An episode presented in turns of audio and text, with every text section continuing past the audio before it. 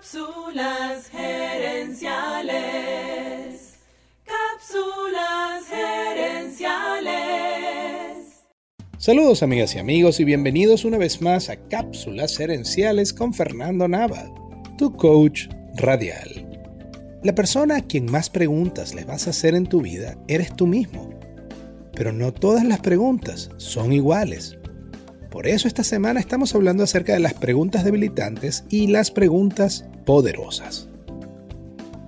La diferencia entre Google y nuestra mente es que si Google no consigue la respuesta a tu pregunta te dice que no consiguió resultados satisfactorios. En cambio, cuando le hacemos una pregunta a nuestra mente, esta va a buscar una respuesta y si no la consigue, la va a inventar. Por eso tenemos que ser tan cuidadosos con las preguntas que nos hacemos. Déjame darte un ejemplo. Digamos que quieres aprender inglés y que lo has intentado en el pasado, pero no has avanzado mucho. Ahora mira estas dos preguntas que te puedes hacer. Número 1. ¿Por qué soy tan bruto para el inglés? Número 2. ¿Qué puedo hacer para aprender inglés más rápido? Con la primera pregunta, ¿por qué soy tan bruto para el inglés? Tu mente va a buscar la respuesta y a lo mejor te dirá que es porque tus padres no hablaban inglés o que desde niño salías mal en inglés en el colegio. Y si tu mente siente que esa respuesta no te convence, es capaz de inventar una historia. Es que los que hablan inglés son malas personas, o es que yo soy malo para los idiomas, o el infalible, es que no tengo tiempo para aprender. Y así sucesivamente tu mente seguirá buscando o inventando respuestas hasta dar con una que te convenza de que realmente es imposible que aprendas inglés. Mira la diferencia con la segunda pregunta. ¿Qué puedo hacer para aprender inglés más rápido? Cuando le haces esta pregunta así a tu mente, ella comienza a buscar respuestas. Puedes usar Duolingo, puedes ver películas en inglés con subtítulos, Puedes inscribirte en un curso online, etc. La misma mente que antes te inventaba razones por las que no podías aprender inglés, ahora te ayuda a buscar maneras de aprender ese idioma.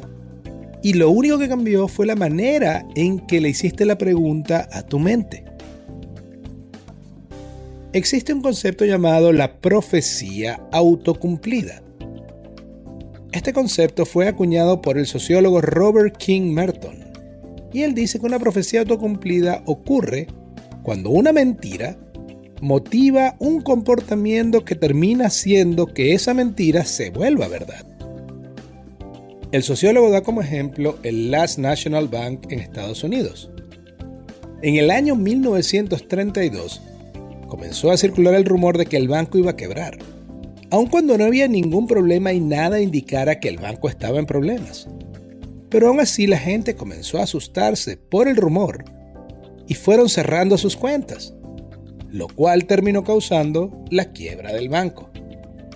Las preguntas debilitantes y la profecía autocumplida se ayudan mutuamente. Si tú tienes un examen de inglés y te haces la primera pregunta, ¿por qué soy tan bruto para el inglés? Vas a creer que no importa lo que hagas, vas a salir mal. Y como crees eso, no estudias. Y como no estudias, sales mal. Listo. Profecía autocumplida. Ahora que sabes cómo funciona tu mente, te invito a que estés alerta. Evites las preguntas debilitantes y escojas las preguntas poderosas. Poderosas. Amigas y amigos, gracias por tu atención.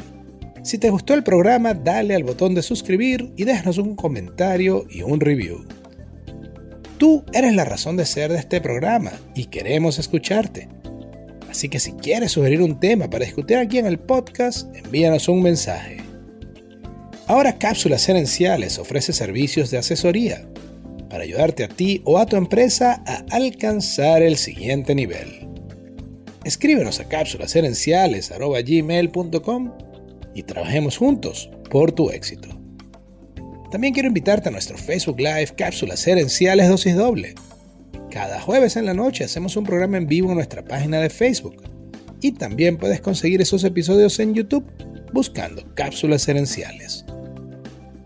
Seguiremos esta conversación en la próxima edición de Cápsulas Gerenciales.